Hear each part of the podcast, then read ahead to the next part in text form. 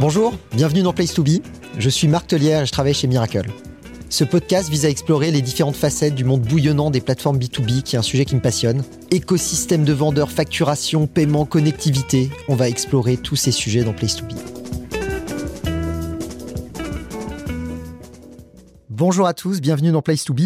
Alors dans Place to Be, on explore euh, toutes les facettes du monde des, plateformes B2B. On a reçu pas mal d'opérateurs et on voit qu'il y a un vrai développement euh, dans le monde du B2B, notamment de plateformes sectorielles qui visent à devenir le, le one-stop shop de certaines verticales industrielles. Et ce qui est très intéressant aujourd'hui, on va se pencher sur l'aspect financier de ces plateformes parce que c'est des modèles euh, qui sont très attractifs a priori, mais qui sont des objets financiers assez nouveaux, basés euh, souvent sur des modèles de commission et non pas des modèles de marge. Et donc se pose à un moment la question, quand on veut lancer, ça vaut combien Combien je dois investir Quel ROI je peux en attendre? Et pour parler de ce sujet, qui de mieux qu'un investisseur chevronné qui investit dans la tech depuis euh, deux décennies? Et je reçois donc Xavier Lazarus, qui est cofondateur et partenaire chez Elaya. Xavier, bienvenue. Merci de m'avoir invité. Merci d'avoir accepté l'invitation. Alors Xavier, pour démarrer, est-ce que tu peux nous parler de toi, nous dire un peu qui tu es et ce que fait Elaya? Bien sûr, avec plaisir. Donc je suis effectivement cofondateur et managing partner euh, du fonds d'investissement Elaya, qui euh, depuis plus de 20 ans investit euh, à l'échelle européenne dans des sociétés à forte consonance technologique, voire en deep tech. Et si on intervient très tôt au stade de l'amorçage, on les accompagne jusqu'à l'IPO si nécessaire. Et à titre plus personnel, avant d'être investisseur, où j'ai commencé en 99 en fait ce métier d'investisseur, j'ai eu une autre carrière où j'étais enseignant-chercheur en mathématiques. Je m'occupais de théorie des nombres et donc j'ai eu une autre vie bien avant. D'accord, excellent. Elaya aujourd'hui, c'est tu peux nous donner quelques chiffres Donc Elaya, c'est aujourd'hui 700 millions euh, de capitaux disponibles pour investir. C'est un portefeuille euh, d'une centaine de sociétés actives avec des sociétés qui viennent d'être créées en sortie de laboratoire technologique et euh, d'autres bah, comme Miracle qu'on a toujours en portefeuille qui sont très développées et, et on a tout le spectre par rapport à ça et on se développe aujourd'hui beaucoup à la fois dans d'autres types de technologies, sciences de la vie, biotech, climat, énergie et aussi à d'autres stades et notamment avec un gros partenariat avec la, avec la société euh, d'investissement euh, et de gestion d'actifs de Lazare qu'on a annoncé en décembre. D'accord, félicitations. Alors, Xavier, avant d'entrer dans le vif du sujet, je demande toujours à mes invités ce qu'ils écoutent comme musique. Je trouve que c'est une, belle manière de, découvrir une facette de la personnalité de mes invités. Qu'en est-il pour toi? J'ai tendance à travailler en silence, donc forcément quand j'écoute de la musique, c'est un autre moment. Donc c'est principalement soit quand je cuisine, qui est une de mes grands passions, soit quand je nage. Et là, j'avoue que je retourne dans mes 20 ans, donc c'est de l'indie rock américain ou de la Britpop, donc c'est Blur, Oasis, euh, c'est euh, les Pixies, voilà, c'est les choses de ma jeunesse. Et si vraiment, vraiment je me mets euh, beaucoup plus la pêche. Là, je vais au niveau du lycée. Et donc euh, là, je vais euh, mettre soit Big Mouth Strikes Again des Smiths, avec les guitares de Johnny Marr et, les vocalistes de Morrissey, ou surtout Soft Cell Tainted Love. J'ai un énorme problème, c'est qu'à ce moment, je me mets à chanter, ce qui est une grande souffrance pour mon entourage. donc celle-là, j'y vais avec parcimonie. Bon, d'accord, d'accord. Je vais pas te demander de chanter maintenant à ce moment-là, mais merci pour cette redécouverte. Alors, tu as commencé à évoquer certains des thèmes d'investissement euh, d'Elaya. Qu'en est-il de la tech et qu'en est-il des modèles de plateforme et notamment du B2B alors, c'est nous déjà, nous sommes des investisseurs spécialisés en B2B. On investit dans les sociétés à forte consommation technologique et la valeur principale s'exprime dans l'achat rationnel B2B. Donc, on est très spécialisé dans le modèle B2B et on rentre soit sur des sociétés qui sont purement digitales et à des stades de capital risque, on va dire du post-amorçage jusqu'à la série B, soit on va prendre des risques de deep tech où là, même en digital, hein, on parle d'intelligence artificielle et autres, on peut aller encore plus tôt. Mais là, on est lié à des actifs très, très, très fortement technologiques, donc généralement des spin-offs universitaires ou des sociétés créées par des chercheurs euh, dans, leur domaine.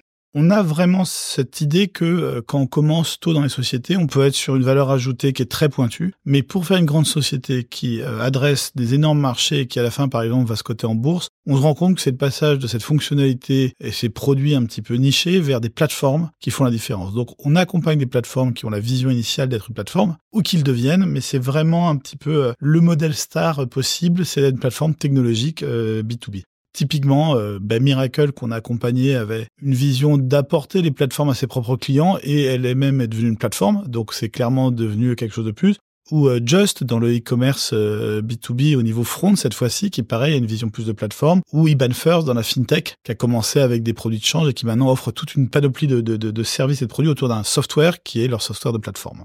Et quelle est ta définition du mot plateforme? Si on prend un sujet extrêmement simple, on va prendre les, apps sur un téléphone. quand euh, je veux euh, lire les scores de foot, euh, je vais télécharger l'équipe. C'est une app qui me donne les scores de foot, des news. Donc c'est une application qui a une seule fonctionnalité, qui est de me donner les news de foot. Mais dedans, pour télécharger l'équipe, j'ai été dans l'autre app qui s'appelle l'App Store, où cette fois-ci, je suis tombé sur des tas de choses, y compris des choses que je n'avais pas prévues et qu'on m'a poussé, etc. Et en fait, dans la plateforme, ce qu'on a, c'est qu'on a, on a globalement un marketing biface, c'est-à-dire qu'on a des clients qui achètent, mais on a aussi des fournisseurs qui fournissent. Et la plateforme, c'est l'endroit où tout le monde se trouve. Donc, on appelait ça des places de marché dans certains cas, des plateformes technologiques dans l'autre, des app stores, on appellera tous les noms qu'on veut, mais l'idée, c'est que si on agrège de la valeur ajoutée extérieure pour servir des clients euh, que l'on a déjà. Et donc, cette multiplication des sources, ça permet de devenir indispensable, d'être le one-stop shop, comme on dit, et aussi derrière de créer une valeur pour la société, puis euh, ses employés, ses actionnaires, etc., qui est bien supérieure à juste un produit extraordinaire, mais qui ne fait qu'une chose. D'accord, hyper intéressant. Euh, et donc il y a cette notion de tiers de confiance, d'agrégation d'une supply fragmentée euh, face à des acheteurs fragmentés. Et homogénéité. Euh, L'App Store, c'est une seule UX, j'ai pas à prendre une deuxième, j'ai mis ma carte de crédit, j'ai pas à remettre du paiement, j'ai confiance, effectivement, ça fonctionne bien, ça va me pousser des choses. Donc il y a un côté aussi facile dans la plateforme mmh. plutôt que démultiplier les, les sujets. Alors, les valorisations dans la tech ont été assez chahutées depuis euh, allez, 18 mois. Du coup, est-ce que vos thèmes d'investissement ont évolué en conséquence? Alors évidemment, on est des financiers, donc euh, le juge de paix chez nous, c'est d'avoir vendu plus cher euh, ce qu'on a acheté moins cher. Donc du coup, les valorisations sont fondamentales. Et peut-être qu'on peut revenir en quelques mots sur cette bulle 2020-22, on va dire, où euh, avant tout, il y a une accélération du digital qui a lieu au confinement et au Covid. Les gens sont chez eux et le digital, c'est la seule porte ouverte vers le reste de, l'univers, que ce soit en entertainment ou en travail. Donc oui, il y a une accélération du business. Et derrière, il y a une accélération des valorisations, ce qui a d'un premier temps normal, puis après ça se déconnecte et on retrouve avec des valorisations qui sont maintenant des prix euh, de négociation pure et plus du tout des prix qui sont corrélés à une quelconque réalité économique. Et euh, face à ça, bah, l'argent devient un peu cher. Donc euh, croître devient plus important qu'être rentable. Donc on se met à croître à tout prix. Et en général, quand on fait les choses à tout prix, c'est à ce prix-là qu'on les fait, c'est-à-dire à des prix non non non euh, rationnels. en plus, les taux étaient extrêmement faibles. Voilà, donc tout était euh, donc finalement un afflux d'argent dans le marché qui a créé aussi des, des, des, sorties que les gens ont réinvesti. Voilà, ça crée une bulle. Donc ça, c'est un phénomène bien connu. J'avais écrit quelques papiers dessus en 2022 pour justement l'expliquer. Il y a rien de nouveau. Par contre, derrière, dans la tech, effectivement, on a après une, adéquation au marché. Et là, on a vu deux mondes se séparer. Le monde qui sert le, consommateur, le B2C et le B2B. Et là, ici, on est sur euh, une très grande différence parce que dans le B2C, on est face à des clients, on va dire, non rationnels parce qu'ils achètent par besoin parfois, mais aussi par envie tout simplement. Alors que dans le B2B, même s'il euh, y a aussi des choses un peu irrationnelles parfois, on est sur des acheteurs beaucoup plus orientés euh, retour sur investissement. Clairement ici, euh, on a des tests qui sont restés plus robustes, sur lesquels les valorisations ont moins souffert et d'autres qui souffrent beaucoup. Parce qu'il y a des tests qui sont rentables potentiellement, avec un acheteur rationnel à qui on vend juste prix, qui retrouve son investissement, et des thèses où euh, il faut continuer à perdre beaucoup d'argent pour croître parce que typiquement on est juste un intermédiaire à faible valeur ajoutée euh, entre deux choses. Donc il y a des grandes sociétés B2C bien sûr qui existent et qui se développent, hein, on les a, mais on a vu le monde s'écarter et le B2C souffre beaucoup plus parce que c'est beaucoup plus dur de retrouver euh, les bons grains et les séparer de l'ivraie et inversement dans le B2B on est sur un acte beaucoup plus rationalisable dont rationnel. Nous, chez nous, notre approche, c'est qu'en plus, pour défendre une valorisation, il faut en plus avoir un avantage compétitif durable. Alors, le positionnement d'Elaya, c'est d'aller vers les fournisseurs de technologie. Donc, on va le regarder dans la technologie, mais pour d'autres, ça va être l'UX, ça va être l'effet de réseau, ça va être la marque. Mais qu'est-ce qui fait que cette société-là, durablement, elle va rester en haut du panier? Et juste avoir un produit moins cher, juste faire du dumping, juste voilà, ça ne peut pas être durable. Et donc du coup, c'est là où on a vu les valorisations s'écarter. Et il y a encore des valorisations qui sont des primes importantes par rapport au marché. Alors le marché lui-même, il s'est beaucoup calmé, mais on a des valorisations de panier chez les meilleurs. Et inversement, on est sur un monde où là, c'est assez décevant euh, sur le reste. Dans tous les modes qu'on voit, on les analyse avant d'investir. On investit dans la Gen AI, même si on essaye de pas faire non plus euh, des choses qu'on regrettera. Mais on le fait parce que là, on est sur une révolution réelle et long terme et tangible. Ah, c'est vraiment une disruption au niveau de l'Internet, quoi. Là où d'autres modes, je peux citer le métaverse par exemple, étaient beaucoup plus durs à imaginer comme étant des vraies révolutions durables. Ça aurait pu, mais pourquoi donc? Alors que là, la Gen AI, c'est quelque chose où plus on l'analyse, plus on voit qu'il y a quand même quelque chose d'extrêmement fort à l'intérieur. Donc c'est là où on, la suit. Par contre, oui, les valorisations actuellement sont un petit peu sympas. Et on avait eu un épisode spécial euh, sur ce sujet avec Philippe Corot euh, qui avait partagé son point de vue et qui lui parlait même de, rupture civilisationnelle, hein, de changement de civilisation en parlant du Gen AI. Mais donc c'est très intéressant d'entendre ton point de vue en disant que finalement il y a une euh, polarisation des performances et des valorisations et que le B2B, qui est un secteur dans lequel les acheteurs sont plus rationnels, finalement c'est là en ce moment qu'on trouve des valorisations plus proches de la réalité et des valorisations intéressantes. Alors maintenant, on t'amène un dossier d'investissement. C'est pas évident quand c'est early stage que tu pars de rien. Comment est-ce que tu fais pour juger de la pertinence d'un business? Comment tu fais ta due deal? Tu regardes quoi? Tu regardes la tech, tu regardes le business, les clients, les acheteurs? Enfin, c'est quoi ta recette secrète? C'est bien sûr multifacteur et on a une grille de lecture, euh, il y a des gens qui la suivent, mais si je mets dans les priorités euh, des critères les plus importants, on sait que c'est un business de personnes, l'investissement, et euh, plus on est tôt, en fait, plus c'est vrai. C'est-à-dire que euh, sur une équipe qui démarre, euh, la qualité des gens, leur envie, leur ambition, leur expérience, toutes ces choses-là, on va, les prendre en compte pour à la fin faire une opinion sur les personnes. Et c'est ça qui va être finalement là où on prend le plus de risques et c'est là où on est plus récompensé quand les risques ont été bien pris. Ce sont avant tout des, des questions de personnes. Donc, c'est le critère numéro un et qu'on valide en dernier parce qu'il faut beaucoup d'interactions avant d'avoir une opinion. Donc en fait, c'est à la fois la question la plus importante et celle qu'on résout à la fin. Donc tout le reste du travail, c'est pour vérifier plein de choses, mais aussi connaître les gens. Donc ça, c'est le plus important. Si on rentre dans un deuxième niveau, évidemment, on va regarder la tech avec des experts, par exemple. On va regarder les produits, on va faire faire des démos. Alors des démos B2B, c'est un peu aride, hein, mais on va regarder quand même comment ça marche. On va appeler les premiers clients, on va faire toutes les références, on va beaucoup regarder la taille du marché. Quand on crée un marché, elle est quasiment impossible à déterminer. Par contre, c'est la taille du marché potentiel et l'enveloppe dans laquelle on fonctionne. Il y a un petit axiome qui est bien vrai dans notre métier, c'est que si on est sur un petit sujet, on fera une petite boîte. C'est tout. Donc du coup, si on n'est pas sur un gros sujet, on est, on est limité en taille de société, même en cas de succès. Donc c'est là où la taille du marché est fondamentale parce que ça nous donne l'espèce de majorant de l'ambition de la société. Mmh. si on est mmh. sur un petit sujet, on ne peut pas créer une boîte qui vaut un milliard si le sujet euh, maximum c'est 50 millions de chiffres d'affaires pour tout marché. Donc quelque part, cette taille de marché, en fait, c'est c'est estimatif, mais c'est vraiment le nombre de zéros qui va compter plus qu'autre chose. Mais c'est la, taille de l'opportunité.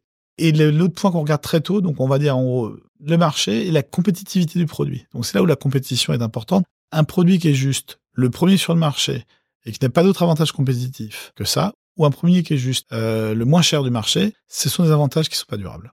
Par contre, un produit, euh, si on prend la où il y a des ingrédients technologiques uniques, un produit où il y a un savoir-faire unique, par exemple l'expertise incroyable euh, sur les marketplaces de, de, de, Philippe Corot et Adrien Mussenbaum de Miracle, ou euh, sur euh, Agriconomie, par exemple, la vision d'un Paolin Pasco sur l'évolution sur une plateforme entre les agriculteurs et les fournisseurs, c'est quand même des expertises assez uniques et très fortes et sur lesquels on se dit, voilà, s'ils arrivent, ils créent des effets de masse, tels que leur avantage compétitif est durable. Et donc ça, c'est ça qu'on va regarder. D'accord. Les deux trucs qu'on regarde le moins en early stage, c'est le business model et le business plan. D'accord. Euh, la raison, elle est assez simple, c'est que euh, on change pas facilement les gens, on change pas facilement les marchés, on change pas facilement ses avantages. Par contre, on peut changer de modèle et on peut changer de plan.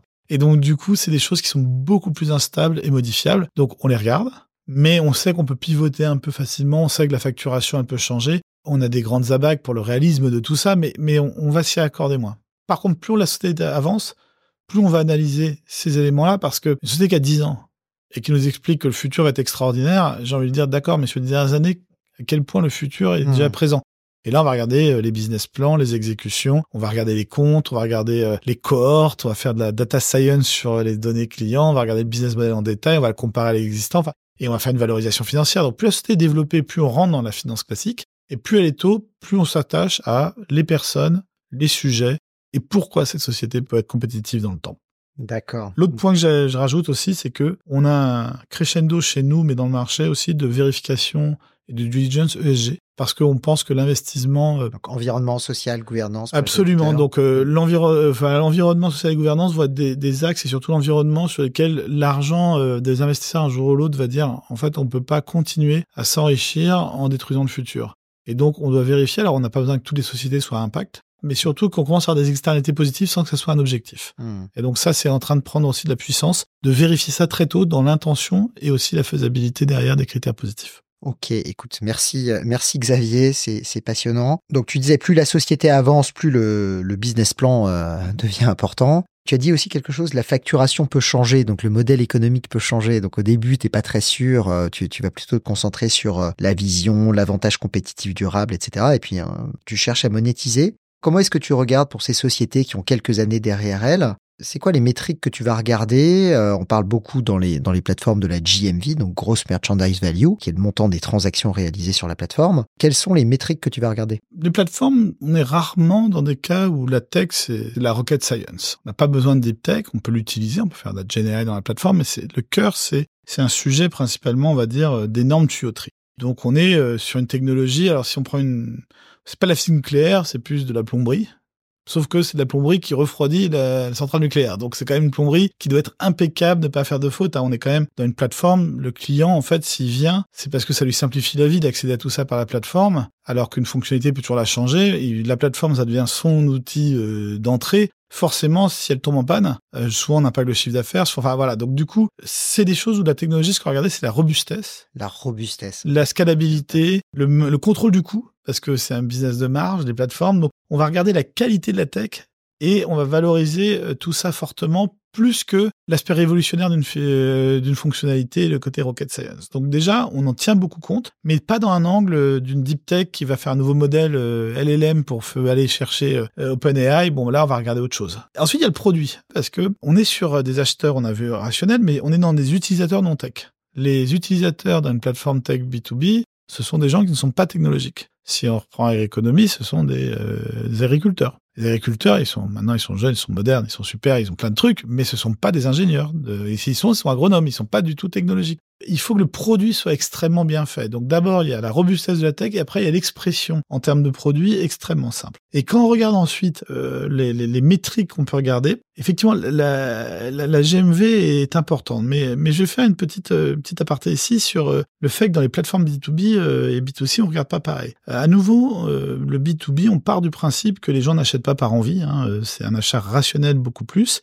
Et euh, on peut aller même un cran plus loin et se dire c'est quoi le business model de n'importe quelle entreprise? En fait, il y a, y a, un truc qui est universel, c'est que toutes les entreprises, elles sont là pour gagner de l'argent. Donc leur modèle, c'est d'acheter euh, moins cher euh, quelque chose qu'ils vont travailler, remettre, etc. et revendre plus cher. Et quand je dis quelque chose, ça peut être des salaires, ça peut être des fournitures. Donc c'est il faut créer des marges. Et donc du coup, si je suis un acteur B2B et que j'investis dans la tech, dans une plateforme, je rentre dans une plateforme, j'achète un logiciel qui me permet de devenir plateforme. Ah, si je vais dans ce monde-là, je dois juste améliorer mon business model de base qui est de gagner de l'argent. Et donc, pour augmenter euh, quelque chose qui est une différence entre les ventes et les coûts, ben, soit on peut augmenter les ventes, soit on peut réduire les coûts, mais il n'y a pas d'autre possibilité. Donc n'importe quel acte d'achat B2B profond, pour qu'il soit durable et qu'il ait de la valeur, il faut savoir quelle valeur on crée. Et pour que ça s'exprime dans euh, la marge finale, le résultat, il faut soit être capable de dire bah, ce produit va lui permettre d'augmenter ses ventes, ou bien le produit va permettre de réduire ses coûts.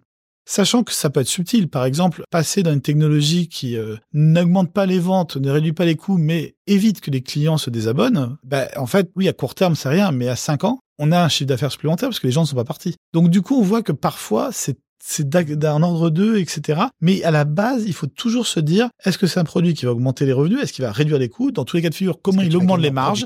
Mais, mais s'il faut le faire. Et donc la GMV, on la regarde dans, dans, dans ce sens-là, c'est quel est l'impact des choses? Par exemple, si euh, c'est des coûts qui sont passés dans un modèle où les gens faisaient des fax et du PDF et il y avait des vendeurs sur le terrain que maintenant avec une plateforme, ils gèrent avec cinq personnes le même truc. Donc le transfert de GMV peut être très rapide, mais la question c'est combien on a économisé.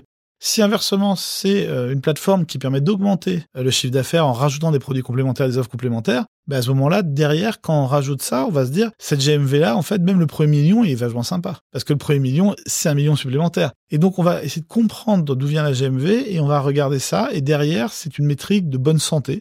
Parce que plus la GMV est élevée, c'est-à-dire plus les clients utilisent la plateforme, hmm.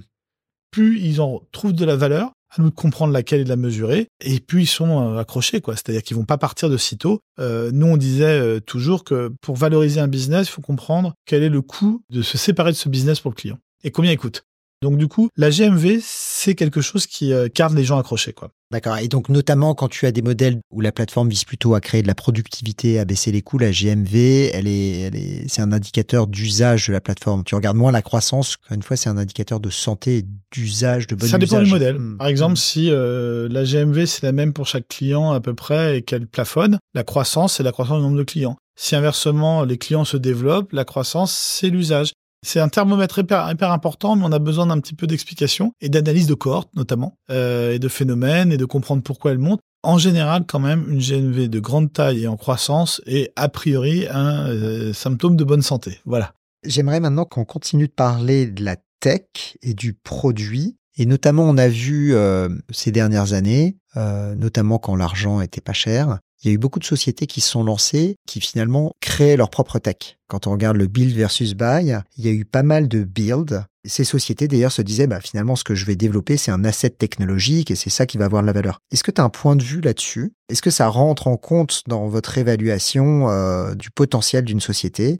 C'est, une question très importante parce que quand on regarde notre positionnement en tant qu'investisseur, euh, nous-mêmes, ce qu'on va regarder, c'est des sociétés qui peuvent devenir des leaders mondiaux sur des domaines avec un avantage concurrentiel qui relève en général de la tech. Donc, du coup, on finance des sociétés qui créent leur propriété intellectuelle. Et donc, chez Elia, c'est un critère extrêmement important de sélection de on investit, on n'investit pas mais c'est un critère qui est propre à notre stratégie d'investissement. Il est loin d'être universel et au contraire même, très souvent, on a des sociétés qui viennent avec des, coûts de développement interne qui nous paraissent ne pas être la meilleure façon d'investir leur argent. Je vais prendre un exemple très simple, euh, un de notre portefeuille et un extérieur. Si on prend euh, Booking et Expedia, deux acteurs reconnus du monde du voyage, le, le fait de contrôler leur tech ne va pas les différencier. Ce qui va les différencier, c'est est-ce qu'ils ont toute l'offre au meilleur prix, avec les meilleures fonctionnalités, la plateforme la plus agréable, le meilleur produit, donc c'est la UX, le marketing, le visuel, est-ce qu'ils sont capables de se positionner très bien dans le marché avec les bons partenariats, est-ce qu'ils font les bonnes pubs. Hmm. Donc c'est de l'exécution, mais en aucun cas de figure, le fait de développer eux-mêmes leur site ou pas est extrêmement important. À l'opposé, on a une plateforme qui a été un grand succès d'investissement, une plateforme de, de, de, de, technologie publicitaire, Criteo, qui a inventé le retargeting. Et euh, le retargeting, en fait, tout le monde peut en faire. C'est qu'eux, ils ils achetaient de l'espace quelque part, et ils revendaient le trafic généré sur les sites marchands. Tout le monde peut le faire. La difficulté, c'est de faire de la marge entre les deux. La difficulté, c'est de choisir avec intelligence quel espace et quelle publicité et quelle personne pour que ce qu'on revend soit beaucoup plus cher que ce qu'on a acheté. Donc à nouveau, on revient à l'acteur rationnel et à sa marge. Ici, ils sont obligés d'avoir leur tech parce que, un, personne ne peut la produire à leur place. Et puis deux, c'est un marché compétitif entre tous les acheteurs de pub. Si la tech, c'est la même partout, eh bien, ça va s'arbitrer, il n'y a plus de marge. Et donc ici, l'avantage compétitif, c'est avoir sa tech. Par exemple, un hedge fund doit avoir sa technologie d'investissement parce que si tout le monde a la même technologie, les prix sont les mêmes, tout le monde va trouver les mêmes trucs. Donc il y a des endroits où il faut dominer sa tech. Et puis les endroits comme Booking Expedia où franchement, qu'ils fassent la technologie, eux, de d'aller prendre le billet d'avion dans la base, etc. Donc ils achetaient ça dans ce qu'on appelait GDS, ils achetaient ça chez Amadeus, chez Sabre. Ils achetaient de la tech extérieure et tout le monde était tout à fait ravi. Et je pense que c'est ça le vrai fil, c'est est-ce que de dominer sa tech est un avantage compétitif durable qui permet de gagner plus d'argent? À nouveau, le B2B, c'est gagner plus d'argent. Et si la réponse c'est pas sûr ou non, il faut surtout pas le faire. Si j'ai un business plan qui m'est présenté avec un financement d'un entrepreneur et qui me dit, pour être caricatural, je vais utiliser 30% de la levée pour acheter mes locaux ou même les construire moi-même en ayant des maçons, etc. Parce que c'est vrai que des beaux locaux, c'est important pour bien recruter. Je regarde, je dis, mais ça va pas la tête. louer. Alors pourquoi cette question-là ne se pose pas sur la tech? Je vais prendre des ingénieurs pour développer un truc qui est sur le marché, disponible pour 10 fois moins cher. Alors il y a des choses, c'est gagné. Les gens ne font plus leur système de mail. Ils vont chez Outlook, chez Gmail, chez machin. Mais il y a cette idée, et cette idée elle est un peu perverse parce qu'en fait, il y a un, sujet derrière, c'est que un Booking Expedia ne se valoriserait pas pareil s'ils étaient considérés une boîte de tech ou une boîte de travel ah tech. Et donc du coup, il y a cette idée de dire un peu euh, le caricature étant WeWork, qui était une boîte d'immobilier qui euh, se voulait tech, que si j'arrive à faire croire que mon sujet est tech et donc pour ça il faut que j'ai plein d'ingés, peut-être que je suis mieux valorisé. Pendant la bulle, c'était peut-être le cas. Maintenant, c'est plus le cas. Donc, faut arrêter, faut oublier. Aujourd'hui, quand une société euh, peut variabiliser un coût qui n'est pas différenciant, il faut le faire. On ne construit pas sa centrale nucléaire, on achète chez un provider d'électricité on ne construit pas son stack de software, on achète chez des providers et on met dessus tout ce qui est la différenciation. Et ça, je pense que cet argument-là, ça nous fait qu'on a beaucoup d'investissements qu'on regarde pas en disant ils n'ont pas besoin de développer la tech, ils ont besoin d'utiliser de la tech. Et ça, il faut vraiment, vraiment, vraiment que les entrepreneurs choisissent leur combat. Parce que quand le capital manque, ben, est-ce qu'il faut mettre l'argent dans euh, les fonctionnalités, produits, l'offre, le merchandising, des choses comme ça, ou est-ce qu'il faut le mettre dans des ingénieurs qui, de toute façon, à terme, ne seront jamais amortis? Et oui, on peut toujours reparler d'Amazon. Très bien. Enfin, voilà, c'est bon. Une fois qu'on a parlé d'Amazon, combien d'Amazon? Donc oui, les géants de la tech américains, ils ont fait ça, mais Amazon démarre. Ils créent leur tech. Pourquoi? Parce que personne ne sait le faire. ils n'avaient pas le choix. C'est pas une vision technologique du tout. C'est que personne ne savait faire un site web. Alors du coup, autant prendre deux stagiaires et commencer soi-même. On était là quand ils ont commencé. Bon, ben, est-ce qu'aujourd'hui on en est là? La réponse c'est non. Donc, il faut pas y aller comme ça. Et il faut choisir quelle partie on doit internaliser, quelle partie on doit externaliser. Et il y a des software providers qui sont extraordinairement plus efficaces et meilleurs et qui sont un énorme avantage compétitif de cette fois-ci de rapidité. On est sur le marché beaucoup plus vite quand on prend un produit existant. C'est comme ça. tu vas scaler plus vite. Et en plus, c'est plus robuste. exactement. On a près tous les bénéfices. Mais c'est très, très, très important que euh, les entrepreneurs se disent que le build, buy ou partner, qui est le traditionnel euh, algorithme de choix de ce qu'on fait dans la tech, ça s'applique y compris sur leur corps produit. Et il y a des choses qu'ils ne doivent pas faire, c'est certain. Hyper intéressant. Merci Xavier. Alors, si tu, si tu reviens sur ta vingtaine d'années d'expérience dans l'investissement, ça a été quoi tes meilleurs coups? Dans, dans chaque génération, on a eu toujours des grandes histoires. Donc, euh, dans nos premières générations, effectivement, on a, on a investi très tôt, hein, la création de Criteo, et ça, ça a été, on, on les a accompagnés jusqu'au Nasdaq. On est resté encore 18 mois actionnaire après la cotation en bourse. Ce qui est extraordinaire ici, c'est pas seulement le rendement financier qui était monstrueux, mais c'est qu'on a vu créer une société qui est montée à 2 milliards de chiffre d'affaires. Et ça, personne pensait que euh, une technologie européenne et qui plus est française pouvait faire 2 milliards de chiffre d'affaires. Puis on la performance parce que des fois on peut avoir de la chance. Là ici c'est un business colossal. Alors bien sûr la pub c'est compliqué, il y a des hauts et des bas, il y a l'ère post-cookie. On a créé un leader mondial qui est une des plus grosses plateformes et donc ça on était très heureux de euh, l'accompagner. Et au passage juste c'est la seule société qui a fait son business plan de toute l'histoire d'Elaya qui nous ont présenté en amorçage. Eux ils l'ont fait. Donc, la règle de les business plans, on les regarde pas, on pourrait dire, bah oui, il fallait regarder. Un petit détail près, c'est qu'ils avaient prévu d'être une boîte sur un modèle SaaS B2B qui vendait de la recommandation aux sites commerçants. Ça, ils ont échoué.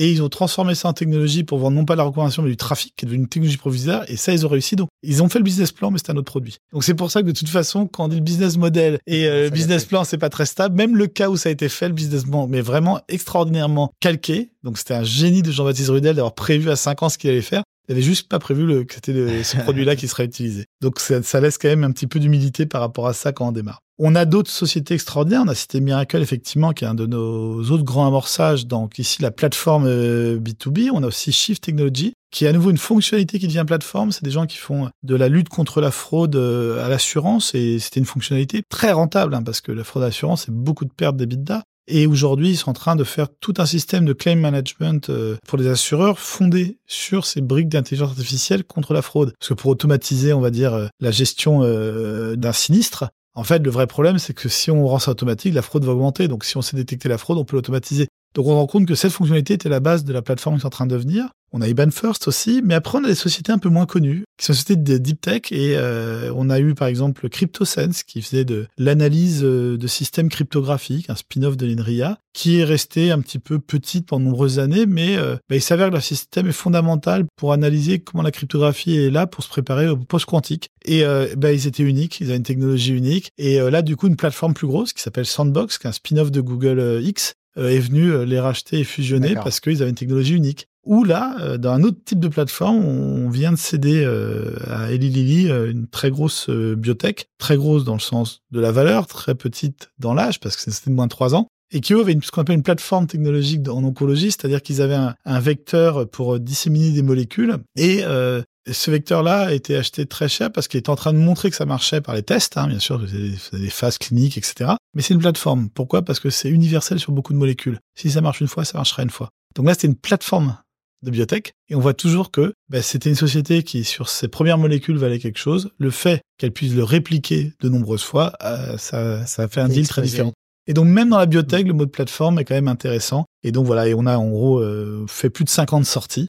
Euh, de tout type, mais on est, on est très heureux de, de, de notre agricorde. Bravo, c'est très inspirant. D'ailleurs, est-ce que tu peux nous parler un peu de... Vous avez annoncé un partenariat avec Lazare. De quoi s'agit-il? On est dans un monde très compliqué au niveau macroéconomique et très instable. On est plutôt dans un soft landing, ce qu'on appelle, c'est-à-dire que la crise atterrit doucement au lieu d'être une énorme descente aux enfers très rapide, mais on a quand même devant soi euh, des sujets géopolitiques euh, qui s'enlisent.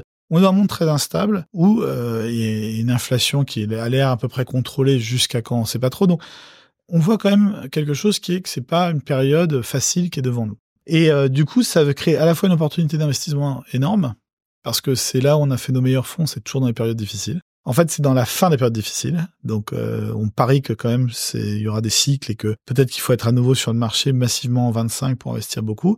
Qu'il y a beaucoup de sociétés jeunes qui sont en train de progresser, qui seront en manque de capitaux parce que bah, le late stage est en train de s'enrhumer et doit défendre des excès de 2021 qui eux par contre sont très mauvais. Nous on n'y était pas, donc on est très content. Et donc on a vu une opportunité pour lancer quelque chose dans le late stage, donc investir dans une société plus développée. Mais quand les temps sont durs, il faut être réaliste. L'opportunité est là, mais il manque deux choses en tant qu'Elaya. j'ai avec mes 700 millions, j'ai pas assez d'argent disponible, assez d'investisseurs, parce que là, il faut lever des centaines de millions pour euh, pouvoir adresser ça. Donc, je ne sais pas exactement comment faire et est-ce que j'y arriverai. Et en plus, il faut que j'investisse dans des nouvelles équipes parce que nous, on est quand même spécialistes d'un côté, même si on accompagne les sociétés, il y a des compétences qui nous manquaient. Et donc, j'ai besoin de capitaux propres personnels pour Elaya pour se développer et d'un accès à une distribution. Et quand j'étais en train de considérer ça, la partie asset management de Lazare vient avec la même question en disant, on voit la même opportunité, nous, on a de la distribution des capitaux, on n'a pas le savoir-faire. Et donc cette discussion a amené à cette création d'une joint venture d'abord. Et euh, on les a tellement convaincus que ça avait du sens qu'ils vont aussi entrer au capital d'Elaya pour euh, intégrer tout un groupe qui permettra derrière de créer la plus grande plateforme européenne sur la tech B2B qui pourra maintenant faire des chèques de 300 000 euros, c'est un peu le plus petit chèque qu'on fait aujourd'hui chez Elaya, en dizaines de millions d'euros quand on aura réussi ce pari ensemble. Et en plus, eux, ils ont la partie côté, parce que Lazare est très connu pour la partie advisory, qui est le M&A, etc. Mais la moitié de leur activité, c'est la gestion de capitaux. Et donc, on pourrait avoir ce rêve qui est en Europe d'avoir un acteur avec une marque très forte, qui est la combinaison d'une marque de tech et une marque d'asset management, et qui peut faire un chèque qui valait de 300 millions, et après, derrière, jusqu'à l'IPO, continuer à être un actionnaire militant par les fonds cotés et activistes, d'une certaine façon positive, cette fois-ci, pas dans le mauvais sens du mot activiste, actif, on va dire plutôt. Et ça, c'est quelque part la vision qu'on monte. Et donc, on a annoncé l'exclusivité de négociation euh, mi-décembre. C'est très bien pris par les marchés. Et maintenant, bah, on lance tout ça à grande échelle. Bravo, bravo. Félicitations. Euh, écoute, Xavier, un immense merci. C'était absolument passionnant. Moi, je retiens plusieurs choses. D'abord, c'est que, notamment quand on est en early stage, la pertinence du marché, la taille du marché, le nombre de zéros, comme tu disais, la qualité des équipes, leur vision, l'ambition, le, fait d'avoir un avantage compétitif durable, que ce soit sur le business model, sur le savoir-faire, sur le produit, bah, c'est ça les critères euh, différenciateurs, avec petit à petit la montée en puissance euh, aussi des critères ESG, que plus la société avance, euh, plus le, business plan devient important. Deuxième chose que je retiens, c'est que le, business model, notamment dans le B2B, est beaucoup plus, et généralement plus, plus complexe à évaluer. Et on va regarder à la fois la capacité des plateformes à accroître les revenus, mais aussi euh, à améliorer les coûts, améliorer la productivité. Et j'aimais bien ton point de dire on va on va regarder aussi le coût d'arrêter le bouton off. Donc ça c'est euh, c'est un, un acid test ultime. Et ensuite, dernière chose que j'ai trouvé passionnante, c'est euh, ta perspective sur la tech euh, et, le, et, le, fait de posséder sa tech. Euh, donc le mythe comme quoi la tech augmente la, la valorisation, ça, ça, ça, ça, a peut-être été vrai quand l'argent était facile, mais mais c'est pas vrai. La vraie question, c'est est-ce que la tech est un avantage compétitif durable? Et si c'est pas le cas, il vaut mieux, il vaut mieux buy. Xavier, un grand merci. Merci à toi. Merci à tous d'avoir écouté ce nouvel épisode de Place to Be. Je vous donne rendez-vous au prochain épisode.